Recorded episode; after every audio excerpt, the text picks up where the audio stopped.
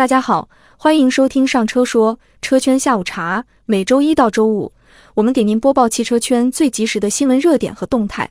在今天的节目开始之前，我们要发布一个小小的通知：从八月十四日起，车圈下午茶将以独立的播客节目进行更新和运营。听友们可以在小宇宙、喜马拉雅、苹果播客等平台搜索关注全新的车圈下午茶节目。好。接下来就为大家呈上二零二三年八月十四日的车圈下午茶。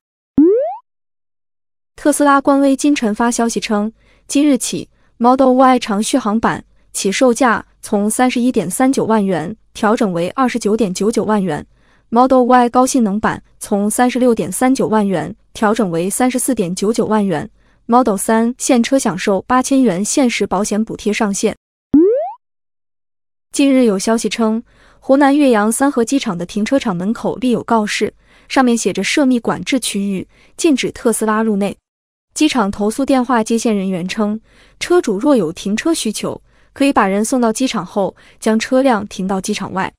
机场公安接线人员亦表示，确实贴有这样的告示。特斯拉的哨兵模式已经让很多有一定保密性质的企业将其拒之门外，不只是中国，去年。德国柏林警方和政府刑事调查办公室负责人也宣布，禁止特斯拉车辆进入他们的单位，并且禁止相关部门购买特斯拉电动车作为公务车。据特斯拉官方介绍，哨兵模式需要通过依次点击控制安全哨兵模式开启。车辆锁闭后，哨兵模式会通过前视摄像头、两侧翼子板摄像头和后视摄像头持续监控周围环境。并根据周围发生不同类型的潜在威胁而做出对应级别的警报反应。在车内前排 USB 接口中插入 U 盘，哨兵模式可以自动保存触发警报状态前十分钟的视频影像。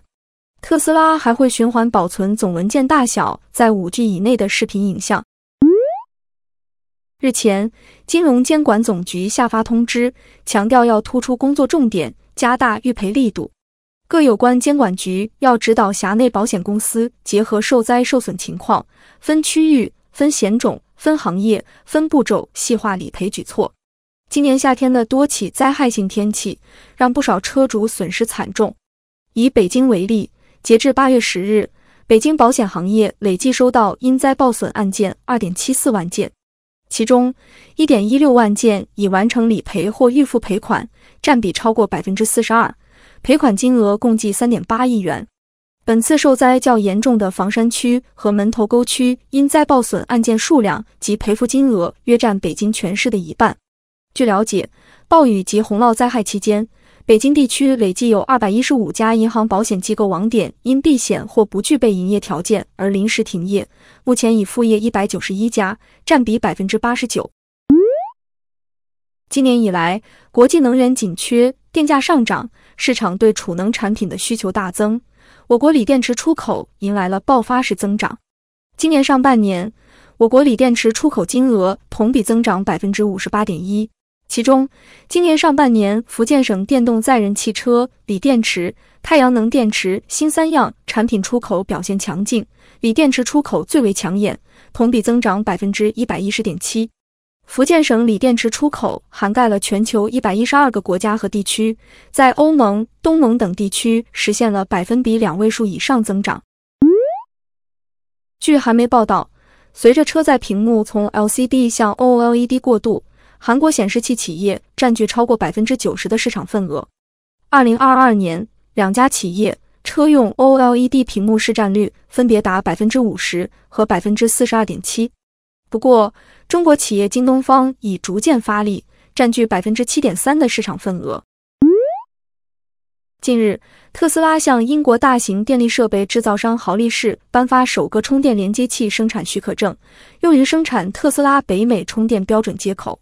今年六月，国际汽车工程师学会发表声明，将对特斯拉北美充电标准接口进行标准化设计。从而确保任何一家供应商和制造商都能在北美地区的电动汽车及充电桩上使用、制造或部署该充电接口。法拉第未来发文称，新车已经完成出厂最终检测和签核，并交给用户运营团队进行交付前检测。同时，本次塔尖用户顶奢交付仪式将于八月十六日全网播放。以上就是今天车圈下午茶的所有内容，欢迎大家在评论区留言互动。最后再次提醒大家，从八月十四日起，车圈下午茶将以独立的播客节目进行更新和运营。听友们可以在小宇宙、喜马拉雅、苹果播客等平台搜索关注全新的车圈下午茶节目。我们下期节目见。